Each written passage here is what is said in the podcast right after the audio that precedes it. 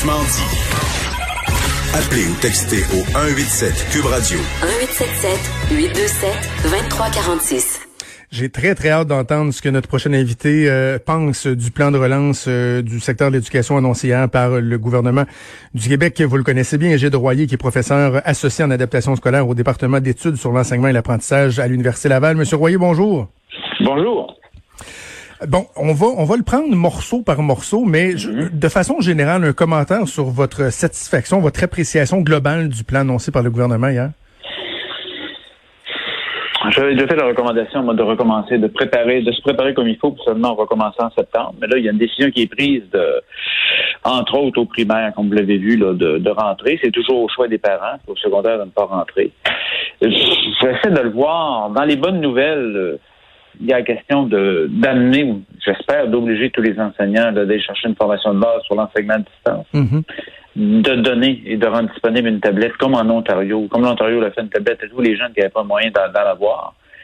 Et l'autre élément, euh, compte tenu qu'il reste à peu près six semaines de classe, par la force des choses, il fallait s'orienter spécifiquement sur les jeunes en difficulté et arrêter de faire de l'école à la maison, mais plutôt faire de l'enseignement à distance. C'est ça la grosse distinction. Et on était parti sur le mauvais pied avec cette question-là de dire faites l'école à la maison, il n'y a Mhm. pas de nouveau contenu. Là. Par rapport aux jeunes en difficulté, ça va poser problème. Mais écoutez, j'en prends acte. La formation, de toute manière, si, si ça a l'avantage de nous faire un genre de récapitulation générale et de roder les choses pour avoir une rentrée scolaire là, euh, beaucoup mieux faite en septembre, mais tant mieux.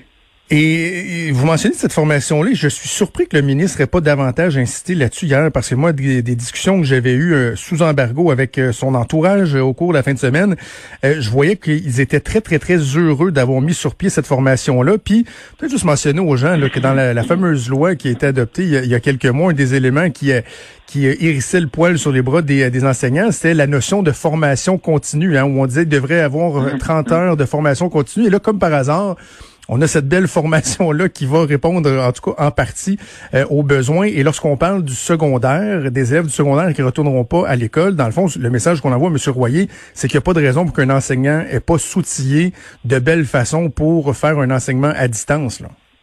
Ah, c'est un passage obligé. Moi, je, écoute, je, je rendrais cette formation-là obligatoire. C'est, euh, on n'a pas d'ordre professionnel des enseignants, mais indépendamment de ça, euh, il n'est pas question qu'on recommence en septembre avec un certain nombre d'enseignants incapables de qui ne sont pas à jour au niveau de l'utilisation des nouvelles technologies pour enseigner, parce que l'enseignement à distance est là pour rester durant au moins, et probablement plus longtemps, mais au moins l'année scolaire 2020, 2021, parce qu'un certain nombre de jeunes, on aura des tout petits groupes où il y aura un certain nombre de jeunes qui ne viendront pas à l'école. Donc, il n'est pas question de se retrouver en septembre dans la même situation qu'on était en mars dernier. là. Juste pour que les gens comprennent bien, vous vous attendez à ce que de façon inévitable, il y ait dans certains endroits des, des disons des petits foyers euh, d'éclosion ou quoi que ce soit qui fera en sorte que euh, il y aura toujours en parallèle cette possibilité ou nécessité-là de faire de l'enseignement à distance. Mais vous n'êtes pas en train de dire que vous pensez, par exemple, que l'année scolaire euh, de 2021 pourrait au complet se dérouler euh, à distance non plus, j'imagine. Ça va être plan A, plan B. Ouais. Regardez, il y a des indépendamment s'il y a une éclosion ou pas, là, euh, c'est la journée où on fonctionne par des groupes de 15. Imaginez dans une école secondaire, puis ça peut être la même chose au primaire, euh, on va se retrouver avec des manques d'espace. Euh, imaginez, donc ça pourrait être une alternance. On a vu ça entre autres au Danemark, une alternance là euh, qui, euh, une, je sais pas, lundi, j'avais un groupe le lundi, le mardi est à distance, le mercredi, donc c'est Exact. d'être capable de faire. Et la deuxième chose, c'est que j'ai des enseignants qui, pour une raison de santé, ne pourront pas se retrouver en présence de jeunes éventuellement qui pourraient avoir euh, le COVID. Donc, ces enseignants-là vont être amenés à faire eux-mêmes, peut-être même de la maison, d'enseignement à distance vers l'école, à des non-savoirs.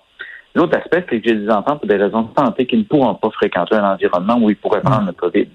Donc, il y a le petit groupe, la question de la santé, ça oblige qu'on va y aller de, de toute évidence par enseignement à distance.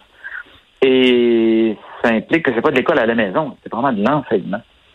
Et là, c'est une habileté. Moi, c'est une attente signifiée que tous les enseignants qui ne sont pas à jour là-dedans le développent absolument leurs habiletés et je l'exigerai, ça va de soi.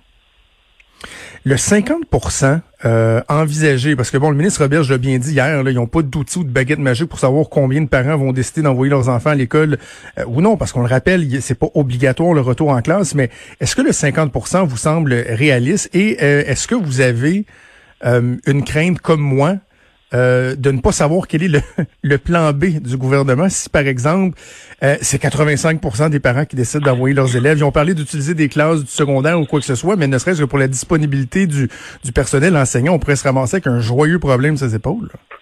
Oui, là, c'est sûr. C'est sûr qu'on a toujours, en tout moins l'option de l'enseignement. Parce qu'à la limite, l'enseignement à distance, c'est que moi, j'enseigne en sixième année. Je suis rendu dans une école secondaire en sixième année. J'ai une partie de mon groupe qui est dans un local, l'autre partie dans l'autre. Ça pourrait, ressembler à ça.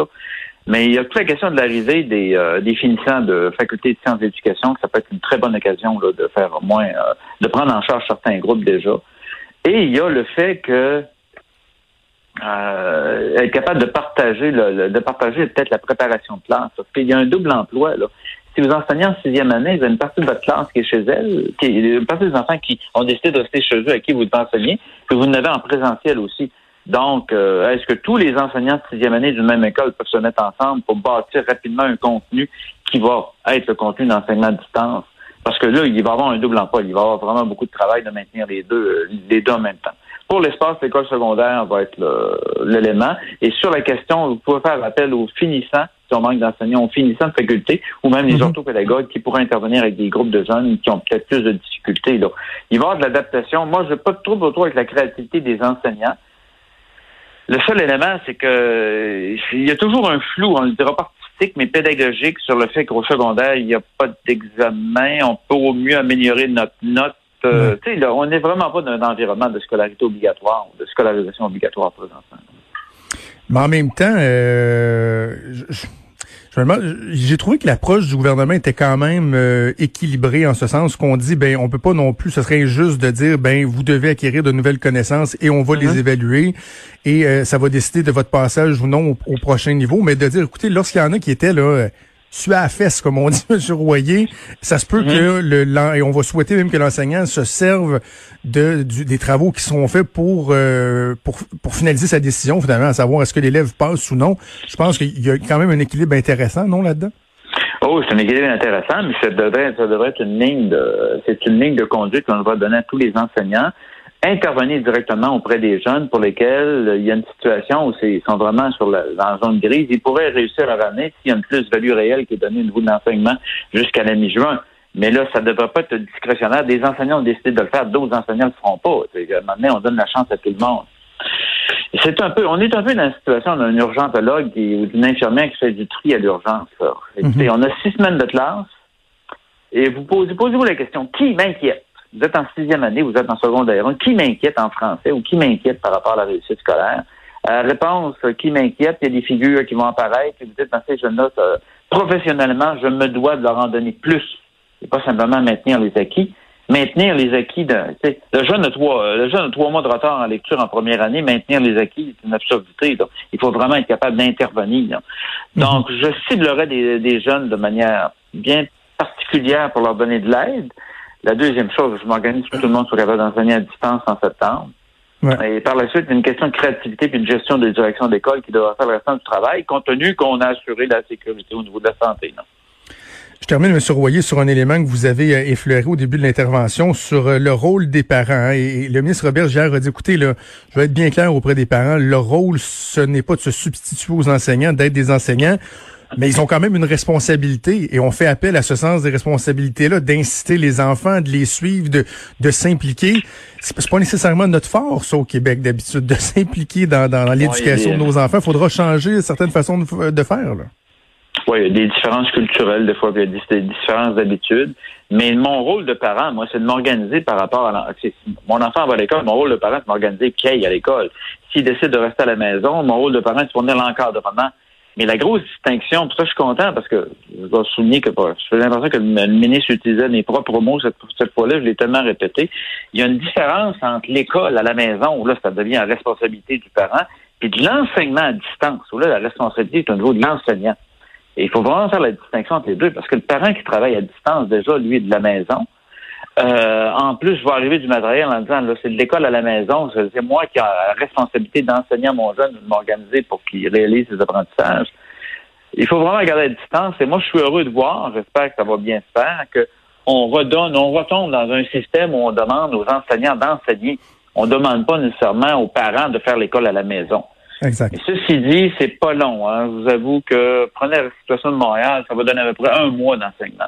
Et le mois de mai, là, c'est pas uniquement le mois de Marie, là, c'est pas le mois le plus fort ou le plus intense au point de vue d'apprentissage, entre autres dans une école secondaire normalement. là.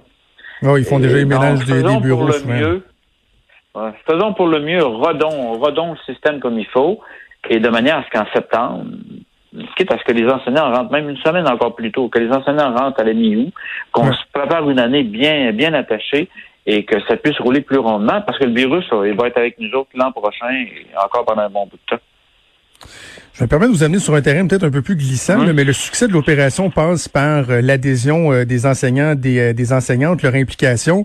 En ce sens-là, avez-vous été surpris, déçu du discours des fédérations, des, des, syndicats qui, à mon sens, a été assez contre-productif? Là, on dénonce, on dénonce, on propose peu, peu de, peu de solutions, peu de, on n'est pas en mode d'atténuation des craintes. Au contraire, comment vous avez évalué ce discours-là? Ah, le terrain, même pas glissant. Là. Écoutez, là, quand on va, il y, a, le discours officiel des organisations syndicales dont le, dont le mandat est d'encadrer les conditions de, de travail de l'humain et de faire valoir les, les besoins. Et ça, présentement, là, quand, il, y a il y a un ton utilisé qui fait plus partie du problème que de la solution. Mais quand on change, quand on change de niveau, on va voir les enseignants sur le terrain. Là. Je sais, j'en rencontre des centaines par année en formation puis en consultation. Écoutez, les gens agissent comme des professionnels pour une bonne majorité et se disent bon, yo, on est content d'être capable d'apporter une contribution puis de, revenir et d'aider les jeunes à réussir à l'école. Mais le discours, euh, écoutez, je répète encore, c'est peut-être pas la saison là, mais un ordre professionnel des enseignants qui, qui affirmerait que nous sommes contents de reprendre nos boulots, nous sommes contents de contribuer et d'apporter notre expertise professionnelle en éducation dans ce contexte de pandémie, ça, c'est la phrase que j'aimerais entendre. Après ça, on n'attache pas les cordes de sécurité. Écoutez, nous sommes contents de. Prenez l'ordre des psychologues. Ils sont contents de contribuer à. Prenez, prenez différents autres types d'ordre professionnels. Écoutez, ça peut être les comptables et toutes sortes d'autres. Mais là, d'arriver d'une manière en disant Mon Dieu, mon Dieu, on n'est pas protégé, mon Dieu, on va tirer, qu'est-ce qui va arriver? Puis on a des questions, on a des questions, on a des questions, personne ne répond à nos questions. Bon, en tout cas. Il y a une façon, il y a un ton là, qui est mobilisateur ou il y a un ton qui est euh, qui est plus démobilisateur. J'ai bon espoir que les enseignants individuellement vont agir comme des professionnels et vont contribuer et pencher nettement plus du côté de la solution que du côté du problème.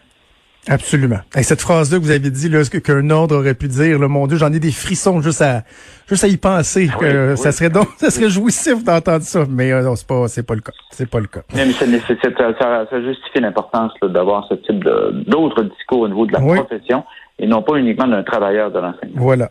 Voilà, j'ai Droyer, professeur associé en adaptation scolaire au département d'études sur l'enseignement et l'apprentissage à l'Université Laval. C'est vraiment toujours un plaisir de vous parler. Merci beaucoup. À bientôt. C'est juste pas. Bye bye. Merci. Au revoir.